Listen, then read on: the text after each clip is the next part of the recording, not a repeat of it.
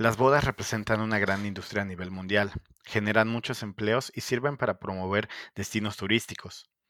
Quédate conmigo porque hoy tenemos una super invitada que nos va a hablar de esta gran industria y cómo se ha ido adaptando al mundo digital.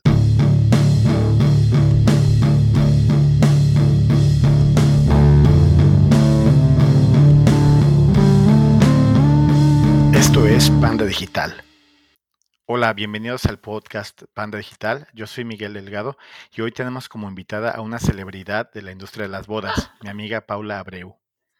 Ay, me encanta. La celebridad honrada, amigo. Muchas gracias. Claro, pues eso es lo mínimo, Paula.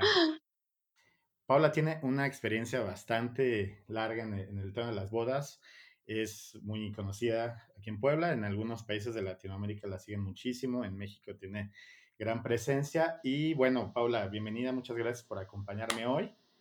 No, gracias a ti, Mike, gracias a ti por, por conocer el mundo de las bodas, por interesarte en él y por invitarme.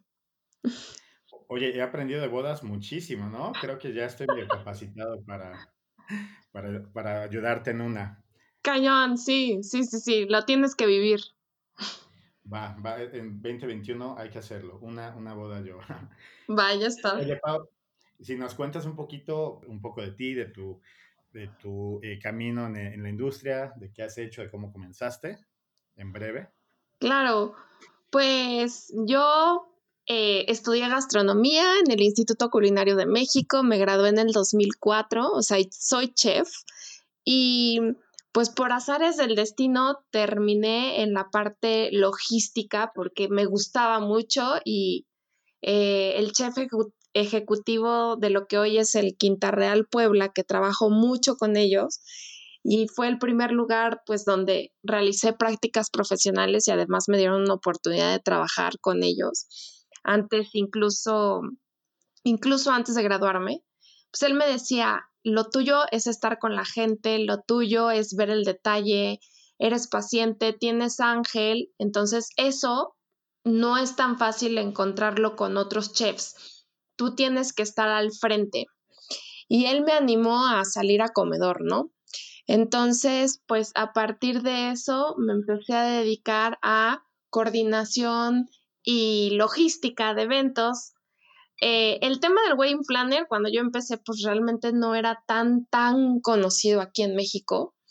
Em, después puse una banquetera y ahí es donde me empiezo a dar como auge, ¿no? Porque pues al fin, como emprendedores, empecé haciendo de todo, o sea, hacía ventas, hacía almacén, hacía compras, hacía de todo, de todo, de todo. Y ahí descubrí que mi verdadera pasión era la planeación y la logística, como el generar experiencias para los clientes. Eh, yo soy de Ciudad de México, me vengo a vivir a Puebla desde la eh, preparatoria y me enamoro de Puebla eh, como turista, ¿no? Me enamoro del patrimonio, me enamoro de la historia y me hace como sentirme muy orgullosa de México y de todo lo que México tiene para ofertar en turismo de romance.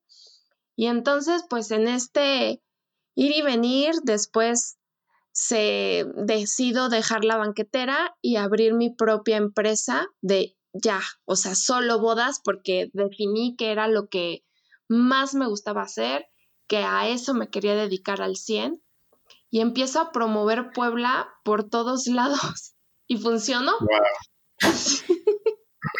Oye, qué padre, qué padre la inspiración, o sea, bueno, de, ese, de ese chef que te ayudó como a, conocer y darte cuenta de todo eso, de eso, que tenías, ¿no? Y luego combinándolo con, con Puebla, que la verdad es que sí es una ciudad súper padre, lo hemos platicado varias veces, eh, tiene todo, entonces llegaste y viste que era lo perfecto para empezar a promover, qué padre. Pues encontré como un gran diferenciador. Uno es Puebla, o sea, dejar de vender mi servicio como tal de logística y planeación, porque eso al final mucha gente lo puede hacer, sino empecé a generar experiencias a partir de Puebla y todo lo que el destino podía ofertar en las bodas. Entonces, yo dejé de vender el servicio Wedding Planner para vender como wedding planner todo lo que podemos crear en un destino, ¿no? Y ese fue un gran diferenciador. También eh, hace un tiempo em, empecé a hacer una dinámica que se llama, que son las bodas con causa, y eso me puso en el foco, en la escena de la industria de las bodas, porque yo no sabía que no existía en México. Em, y la gente me volteó a ver por eso. Y entonces, pues, la verdad es que he tenido mucha suerte, considero que es suerte porque he, pues, he sabido aprovechar pues, las oportunidades que se me han dado y, eh, he, crecido mucho profesionalmente, ¿no? Eh, y pues amo mi trabajo, después llegó la pandemia y te conozco, Mike. Sí, un buen resumen de, de cómo se dio todo. Sí. Oye, Pau, y por ejemplo, de todo esto que nos cuentas de tu trayectoria, eh, ¿cuándo fue eh, que te diste cuenta que, o sea, necesitabas entrar como a la digitalización? ¿Cuándo tuviste tu primer sitio web? Porque tu blog, bueno, está muy padre, tiene artículos, tiene bastantes artículos, eso es un, es un esfuerzo, fue una decisión además, porque no es fácil. Alguien que ya bloguea debería saber que es, es un trabajo extra, ¿no? Y conectar. Es complicado, hay que darse el tiempo, sí hay que darse el tiempo, hay que ser disciplinado, que a veces cuesta mucho trabajo eso. Pues yo empecé en el, tema digital cuando yo dejo la banquetera eh, y decido incursionar en la parte de planeación y logística de lleno a las bodas, yo dije, bueno, la gente cómo me va a encontrar? No me va a encontrar en la sección amarilla, o sea, siempre el tema de internet, el tema digital a mí siempre me llamó la atención. Y de las primeras cosas, o sea, creo que mi primera inversión fue la página de internet. Y mi primera página la hice yo, la diseñé yo, se hizo en Wix hasta que te conocí, Mike. Entonces, te, o sea, yo te quiero decir que de, de mis primeras páginas, todas las hice yo en plataforma Wix, que además todo el mundo me decía, pero es que Wix no es amigo de Google y entonces tu página nunca va a ser visible. Y pues yo quiero decirles que mi página es el claro ejemplo que cuando uno le dedica tiempo al contenido, la, posicionas porque la posicionas. Digo, hace 10 años no era lo mismo y no había tantas páginas en Internet, no había este tráfico y esta generación de contenidos que ahora hay, ¿no? Que es impresionante pero a mí eso me ayudó a posicionar mi página porque hasta hace muy poco yo no había pagado AdWords. De hecho, con Paula Breu Bodas nunca he pagado AdWords. Oh, em, todo era contenido orgánico, o sea, visitas orgánicas a partir del blog. Y empecé pues realmente compartiendo mis experiencias y dándoles tips a las novias, ¿no? Como enfocándome en cuáles son las preguntas que siempre hacen y hay que compartírselas porque pues al final tenemos que educar a los clientes y teníamos también que dar a entender qué hacía realmente un wedding planner, ¿no? O sea, porque no es tan fácil mandar un precio, el precio de una boda, o sea, no es tan fácil responder la pregunta de los 64 mil de ¿en cuánto sale casarse? Pues, ¿qué es lo que quieres? porque digo, opciones hay muchas. Y es algo intangible, ¿no? Que aparte es difícil que la gente pues se lo imagine, lo prevea hasta que pasa, ¿no? Sí, exacto. Y muy poca gente realmente entiende cuál es el valor agregado de contratar un servicio wedding planner. Creo que en Estados Unidos y en Europa este tema ya está muchísimo más avanzado y muchísimo más valorado, pero en América Latina todavía cuesta mucho trabajo que la gente lo entienda y que la gente entienda por qué es un lujo. Entonces, pues a partir de eso yo dije, necesitamos compartir. Y también em, siempre he sido como muy transparente y me gusta también como em, ser un poco, pues, humorística y reírnos un poco de nuestra realidad.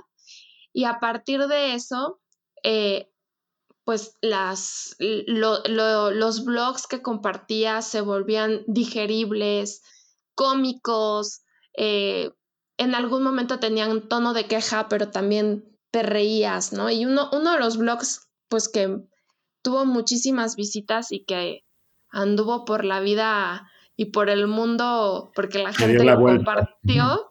Ajá. Era el de la pesadilla de ser wedding planner, ¿no?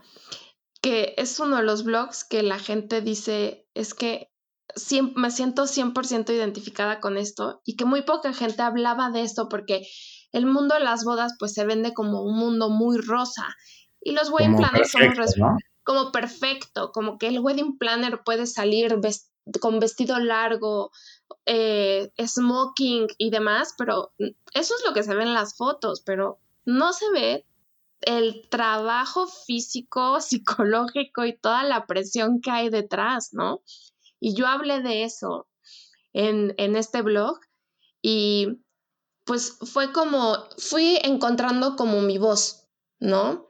De compartir experiencias de manera humorística, cómica, de hablar sin tapujos, de decir las cosas como son, de ser transparente em, y mostrar un poco más del mundo de las bodas. Y eso a la gente le gustó y la gente lo compartió y eso pues me fue generando más visitas y pues el blog la verdad es que me puso también en escena porque eh, posicionó mi página.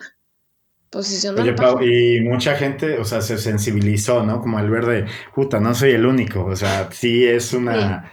Es un, o sea, la gente está empezando a valorar o a darse cuenta de ese esfuerzo. La primera vez que me contaste así de, bueno, creo que tienen muchas bodas que fueron intensas en, cuestión de trabajo, pero creo que hubo una que me dijiste que estuviste casi 23 horas eh, trabajando algo así, ¿no? Que no lo, o sea, obviamente no te lo imaginas de entrada. Sí. sí, de las bodas como más largas, ¿no?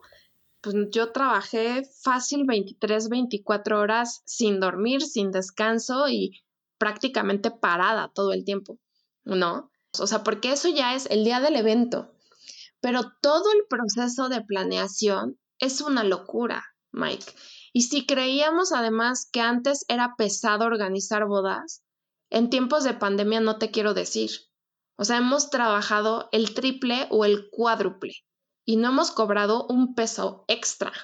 O sea, eso también, pues habla de una industria profesional, ¿no? Una industria que, que está dispuesta a dar lo mejor de sí para atender a los clientes y que mueve cielo, mar y tierra para que los clientes tengan una experiencia memorable aún en tiempos de pandemia.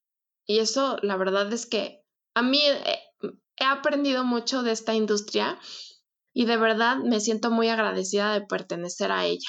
Creo que esta pandemia ha mostrado la mejor y la peor cara de muchas industrias, pero nos mostró que la industria de las bodas pues está conformada con gente de mucho valor, de mucho, mucho valor y mucha pasión.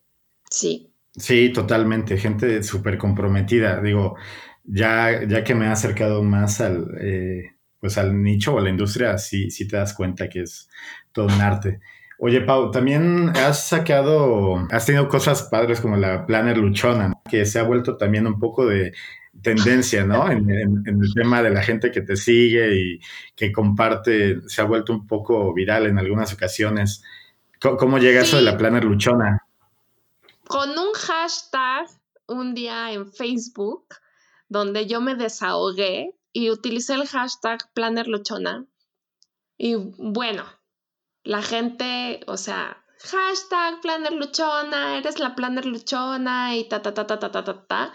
Y pues se viralizó y ya después hicimos los GIFs y hago dinámicas en Instagram de los martes de plan de tips y consejos de la planner luchona y pues todos todos llevamos una planner luchona dentro.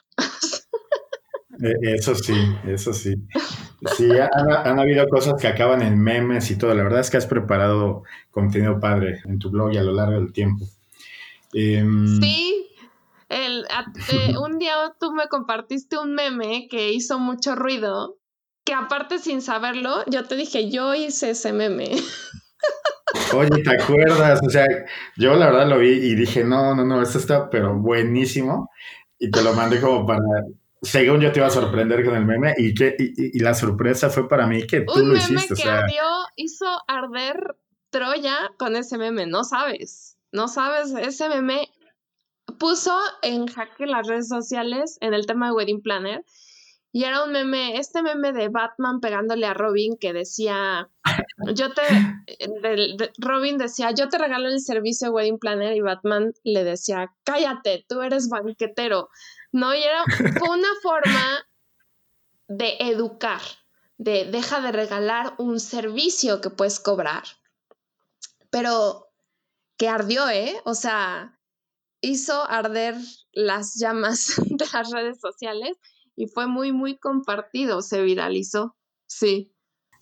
Oye, y, gente, me imagino, mandándote eh, mensajes de, oye, sí, Paula, es verdad, te apoyo, ¿cómo lo tomó? Digo, ya sé que ardió, obviamente esa parte ya me imagino cómo la tomaron, pero los que sí vieron ahí como la parte positiva, me imagino que te apoyaron cañón. Claro, pues muchos planners lo compartieron eh, y aplaudían el meme. Y claro que los banqueteros que regalaban el servicio Wedding Planner, pues yo era como la parte incómoda, ¿no? De, ¿y esta quién es para decir estas cosas? Y yo decía, no es una infografía, es un meme. Y no regalen un servicio si lo pueden cobrar. Entonces, mira, en, ese sentido yo, eh, de alguna forma, pues esa transparencia o ese decir las cosas sin pelos en la lengua, eh, me ha ayudado y eh, pues a, a, sacarlo mejor o a informar de manera creativa y eso ha ayudado a que mi contenido se viralice y a que me ponga en la escena. A veces la gente no se lo toma tan bien, pero digo, es parte de mi personalidad, ¿no? Y eh, sí, a veces soy muy directa y muy neta y eso a mucha gente le puede llegar a incomodar. Pero así soy. Eh, trato de ser un, cada vez trato de ser un poco más mesurada, pero tampoco me puedo autocensurar tanto porque deja de ser mi personalidad, que la personalidad es pues chispa y corazón, que es otro hashtag y es el libro y pues ya de ahí digo, ya es como toda, toda la esencia de la marca, ¿no? Eh, sí, sí, sí pues chispa y corazón es esto también, es como eh, ser neta, ser transparente, decir las cosas como son, pero ser amorosa, ser apasionada con lo que hago. Eh, y es pues parte de la personalidad y ser parte es la esencia de la marca. Puede que al final te cuentas, pues así soy yo y no lo voy no lo voy a cambiar del todo, ¿no? Sí, sí, sí, súper. Y Chispa y Corazón también tienen sus cursos y un libro que también tuvo muchas descargas y, fue bastante aceptado. El libro Chispa y Corazón empezó siendo digital. Toda la pandemia ha sido gratis. Este, pero bueno, también está el libro físico y ha tenido muy buena aceptación Chispa y Corazón. Después el libro se volvió, se volvieron cursos y capacitaciones y pues así ha ido la, la marca, ¿no? O sea, de, de querer compartir desde el blog mis experiencias. Después me animé a hacer un, un curso para lanzar el ebook con Mari Carmen Obregón, que terminó siendo un libro eh, que es Chispa y Corazón, los 12 pasos para destacar en la competida industria de las bodas ese lo pueden descargar desde la página. Em, lo pueden comprar también si quieren, en físico. Em, y después se, transforma en cursos y toda la parte digital, pues la verdad es que a mí me ha abierto el panorama. Eh, como te decía, siempre me ha llamado la atención el tema de redes, el tema de la comunicación, el tema de Internet. Hice un diplomado en comunicación digital Después, hace poco en esta pandemia, por fin pude hacer mi diplomado en marketing digital. Y hoy más que nunca creo que nuestra industria tiene que estar dando pasos agigantados en el tema digital y todavía nos falta mucho. Pero bueno, es parte de lo que yo quiero también como, como compartir, ¿no? Y aportarle a la industria que vea que hay un camino que debemos de, de tomar y que tenemos que avanzar porque la era digital también a nosotros en este 2020 que terminó, pues dio pasos agigantados en nuestra industria también. Bueno, ya que lo mencionas, han habido muchos cambios en lo digital desde que empezaste tu negocio, te pusiste en el mapa, en la parte digital hasta hoy, ¿no? E incluso de lo que comentabas de los cursos que tomaste en la pandemia, bueno, el diplomado y todo, tomaste incluso el curso para eventos eh, híbridos. Las bodas híbridas. Las bodas híbridas, que yo creo que eso alguien lo imaginó que podría pasar en o, en muchos años o en alguna pues, situación muy, muy especial, ¿no? Que, que no pudiste hacer la boda. Y hay gente que todavía no le tiene fe a la producción de eventos híbridos. Es un gran reto. yo les he comentado amigos o familiares del evento híbrido y lo primero es, ah, pues es como conectarse en Zoom y hacer el, pues no sé, el brindis, ¿no? Y... Sí, digo, al final esa es la primera visión que la gente tiene de las bodas híbridas lo, que, lo mismo que te decía, que así como hay que educar al cliente en el tema de qué hace, qué tanto hace un wedding planner, pues hay que educar a la gente en qué tanto puede lograr una boda híbrida, ¿no? Y para mí es, sin duda, es el futuro de los eventos. Claro que una experiencia física y en vivo eh, nunca va a poder ser rebasada por un evento únicamente digital. Pero sí podemos hacer que la experiencia trascienda en lo digital y que llegue a muchísima más gente de la que antes pensabas. Entonces, cuando tú diseñas ya una boda eh, presencial y una boda digital, o sea, haces un formato híbrido en donde tienes dos producciones, el evento tiene muchísimo más alcance y tiene muchísima más proyección, el destino, los proveedores, el trabajo del wedding planner, el trabajo de cada uno de los proveedores, etcétera, etcétera, etcétera. Entonces, es generar todo un concepto que trascienda la pantalla pero que además involucre los cinco sentidos, porque no es nada más que te conectes a un Zoom. Es hacer que la gente que está conectada se sienta parte del evento y que viva el destino y que viva las experiencias de alguna forma y que terminando el evento diga, yo tengo que ir a ese destino porque me acabo de enamorar y no me podía imaginar que una boda de ese nivel se puede hacer en un destino así, ¿no? Entonces, ya nuestro propósito como organizadores de eventos va muchísimo más allá, porque ya no nada más llevas la parte logística y la parte de las emociones y de la creación de una experiencia, sino que ya hay un propósito como de te vuelves un embajador del destino, de la promoción de los servicios, de la promoción de experiencias que el destino te puede em, pues aportar. Entonces, para mí la verdad es que, híjole, el conocer la parte pues digital le ha dado muchísimo más propósito a mi vida. Yo ya no, yo eh, va mucho más allá de hacer un minuto a minuto.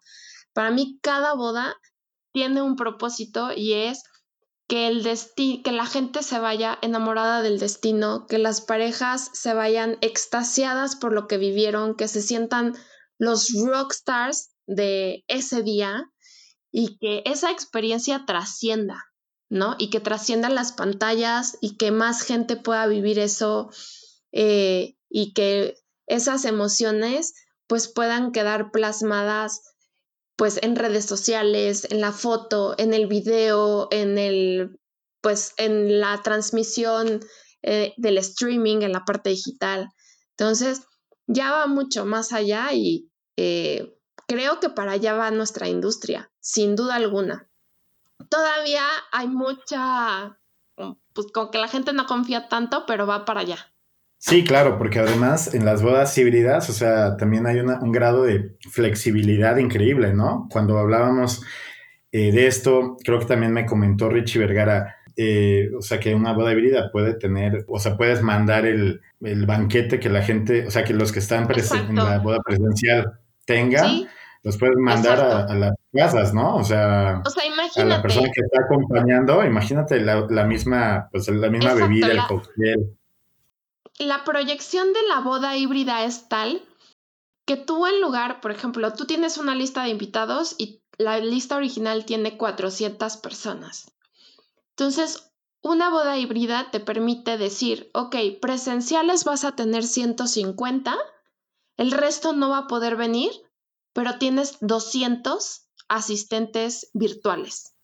Y para esos 200 hay una experiencia, ¿sabes? Entonces, así se van a manejar las bodas híbridas en donde tú tienes un precio por persona presencial y un precio por persona eh, por asistente virtual, pero donde sabes que ese asistente virtual también va a vivir una experiencia, que aunque no esté ahí, va a, a tener un momento memorable al presenciar ese evento de manera digital, ¿no? Y eso es pues el gran reto del wedding planner pues del 2021 para adelante.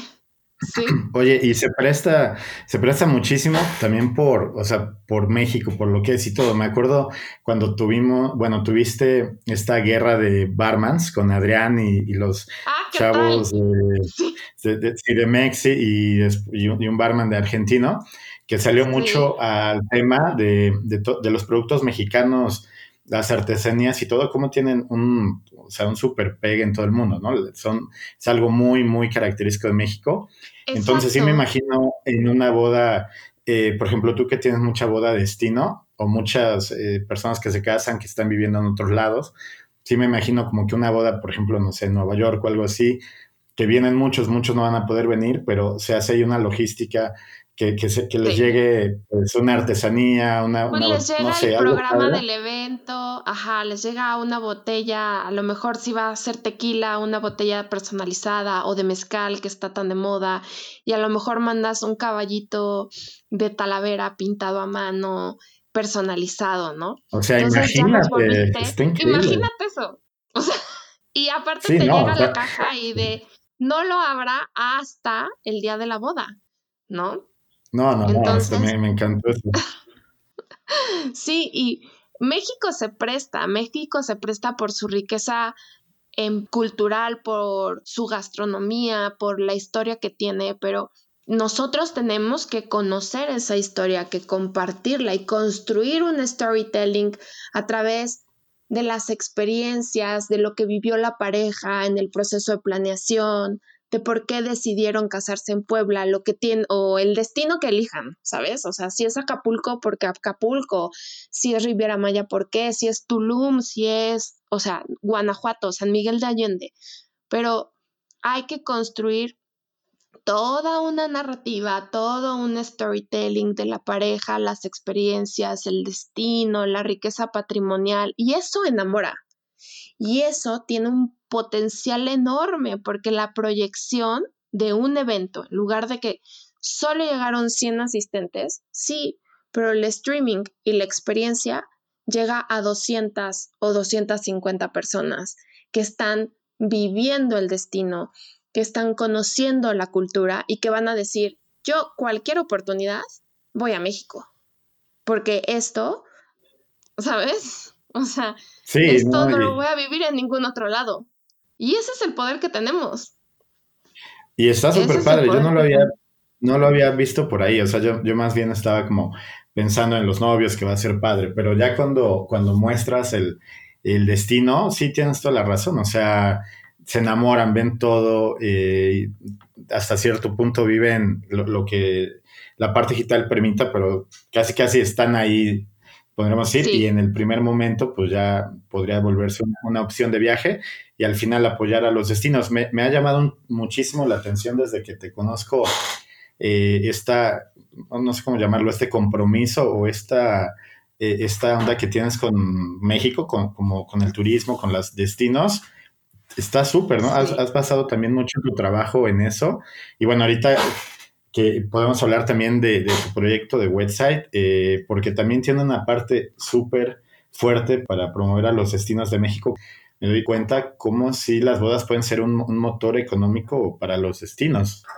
100%, son un motor súper fuerte eh, para promover los destinos y pues para levantar los destinos. El problema es que la gente no lo sabe y tristemente nuestros pues, gobernantes o secretarios de turismo tampoco entienden muy bien cómo funciona la industria de las bodas y ojo, tampoco es su culpa porque es una industria relativamente nueva. Los que estamos inmersos en ella sabemos el gran potencial que tiene y el potencial que tiene México. O sea, la riqueza, yo digo, te sorprende porque a mí Em, pues como el compromiso que hay de, promover México, pero es que de verdad yo soy una mexicana enamorada de mi país y cuando he viajado al, al extranjero me encanta admirar eh, la cultura de otros países, me encanta la historia, pero México de verdad es que tiene todo y no hemos, no le hemos sacado pues todo el potencial que tiene. Entonces, hay un gran, gran reto, ¿no? Y pues digo, website es parte de, pues de mi granito de arena, de lo que yo entendí que es parte como de mi misión, de mi, mi forma de trascender en esta industria y lo que yo podía regresar a mi país y pues apoyar a que se se promueva y que se vea y que la gente entienda, em, pues, por dónde debe de ir el caminito y qué es lo que tenemos que hacer. Y es el promover el turismo de romance en los distintos destinos de México, porque pues es un país tan, tan rico, tiene tanto que aportar que necesitamos hablar de ello. Necesitamos los wedding planners, yo siempre he dicho, no nada más no se trata de que vendas tu logística, vende el destino, vende tu cultura, vende la comida. O sea, todo es turismo. Y nosotros estamos, em, necesitamos hablar de eso. Debemos de ser los grandes vendedores de nuestros destinos, ¿no? Los grandes promotores de México. Entonces, pues eso es como parte de uno de los objetivos de, de website, el promover México, sus destinos y pues la industria de las bodas, pero siendo una comunidad profesional. ¿Nos puedes contar así en breve qué es website para alguien que todavía no, no sabe? Pues website es la primera comunidad en México que promueve, profesionaliza y conecta a proveedores de bodas garantizados con parejas que quieren celebrar una boda destino en México es un sueño que yo traía desde hace un tiempo y que no había logrado yo como darle forma porque no encontraba a alguien que entendiera el proyecto hasta que te conocí, Mike.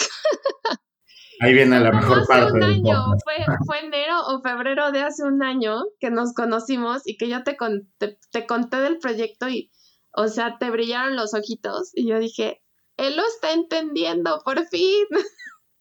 Oye, pero ahí sí la verdad fue como un clic eh, inmediato. Me acuerdo que estaba dando mi parte de la plática de, la automatización de las redes sociales, todo, y ya me dijiste, oye, vamos a platicar tantito. Me contaste así como que un resumen, yo te dije, uff, está buenísimo, o sea, sí, sí lo, lo, como que lo puedo imaginar. Y ya de ahí fueron un par de semanas, unos, una ida a un café y ya, ¿no? Un, un cambio de correos y vámonos arrancar.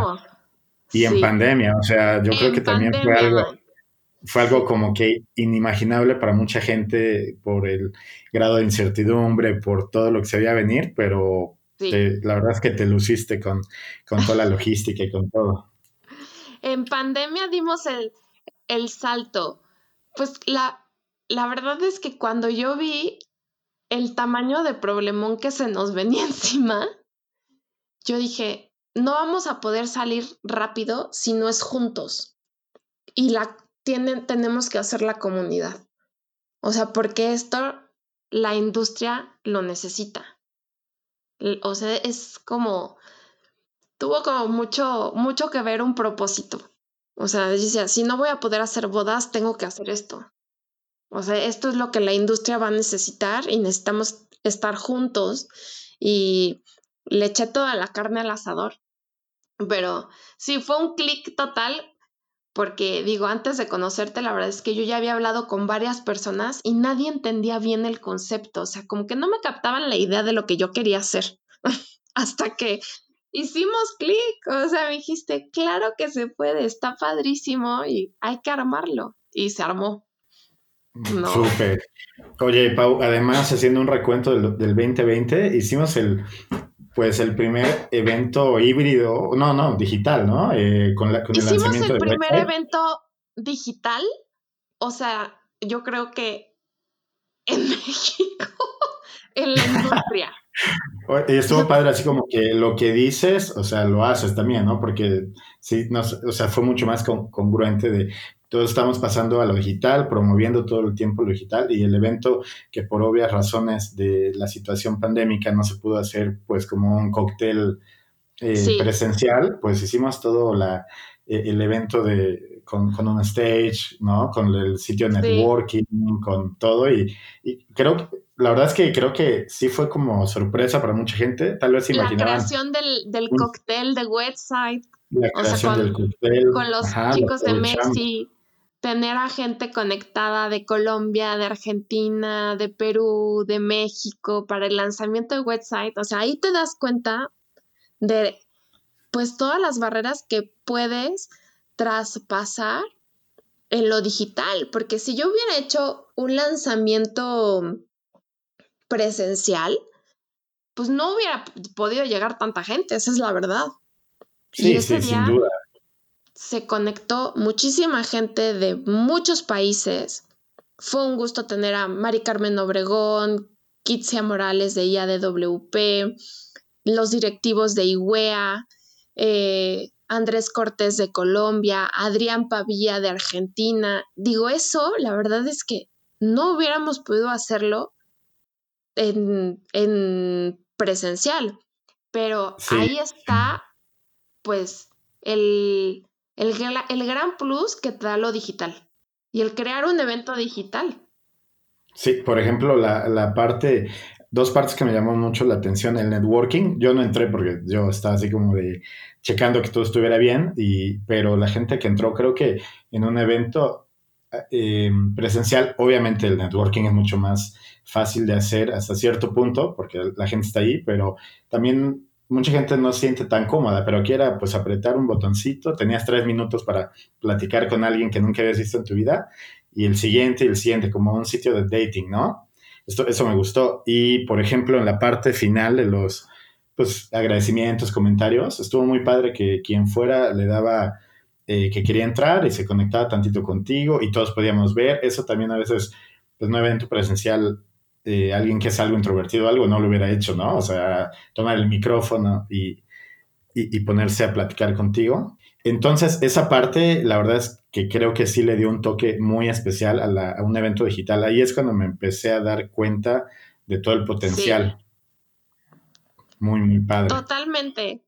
Sí, totalmente. Y yo también ahí me di cuenta, pues, del gran poder que lo digital tiene a veces no nos animamos a hacerlo por las barreras que tenemos, ¿no? De, pues es que es algo nuevo, pues es que cómo lo voy a hacer, pues es que puede fallar. Pero una vez que lo haces y ves el resultado, la verdad es que, no, pues das pasos agigantados. Em, y yo creo, Mike, que después de este 2020 que dimos pasos agigantados, porque no nos quedó de otra, pues también habrá muchos eventos y muchas dinámicas que ya nos dimos cuenta que pues no es necesario hacerlas de manera física, ¿no? Sino hay que hacerlo de manera digital, pero hay que hacer bien las cosas. Y la presencia digital hoy en día pues es importantísimo para las marcas y para las empresas. Yo no, no, no veo una sola industria que no se haya visto afectada o ayudada por el tema digital. Sí, sí, total. Y esa digitalización, por ejemplo, en eventos, la veo mucho. Si, si ha seguido algo las tendencias, por ejemplo, en, el tema de propiedades en muchos lugares, especialmente en Estados Unidos, mucha gente se está cambiando a, ciudad, a, poblaciones más pequeñas donde paga tal vez lo mismo, pero tiene el doble o triple de Ajá, exacto. Y entonces eh, muchas empresas se están quedando pues con las oficinas vacías al punto de estar por, por cerrar los contratos de venta. Entonces me imagino que para un evento navideño, ya cuando los empleados de toda la empresa están distribuidos por todo el país, tal vez va a tocar cada vez más, más va a ser más común tener un, evento así digital, ¿no? De Exacto, que a lo mejor vas a tener un evento híbrido, ¿no? Una parte va a ser presencial, pero muchos empleados puede ser que se conecten de manera digital. Entonces, la experiencia tiene que traspasar también en lo digital y las empresas pues necesitan estar capacitadas y necesitan pues eh, no nada más es eh, abrir el Zoom y conectarse, ¿sabes? Sino crear toda una experiencia en lo digital. Que eso no está fácil, pero el otro día lo hablaba con un amigo, eh, Jesús Somasa, que él pues eh, está muy metido en este tema y decía, pues la televisión está de vuelta. O sea, aquellos que ya han trabajado en la televisión eh, tienen la de ganar, porque saben cómo construir una narrativa visual que traspase la pantalla. Y ese es ahora, pues, el gran reto también para los productores de eventos y los wedding planners. Tenemos que pensar también en la parte digital y cómo vamos a construir una narrativa que traspase la pantalla, porque el evento ya no se quedó solo en lo presencial, ¿no? Y, eso no nada más en los, en los eventos, o sea, la presencia. Ayer me preguntaban en esta dinámica de pregúntale a la planner luchona, me preguntaban cómo posiciono mi marca. Eh, y yo decía, bueno, pues es la pregunta de los 64 mil, pero creo que el contenido es el rey, la estrategia es la reina y el medio es la digitalización. Te tienen que ver en todos lados y tienes que crear contenido en lo digital que sea pues entretenido, te dediques a lo que te dediques. O sea.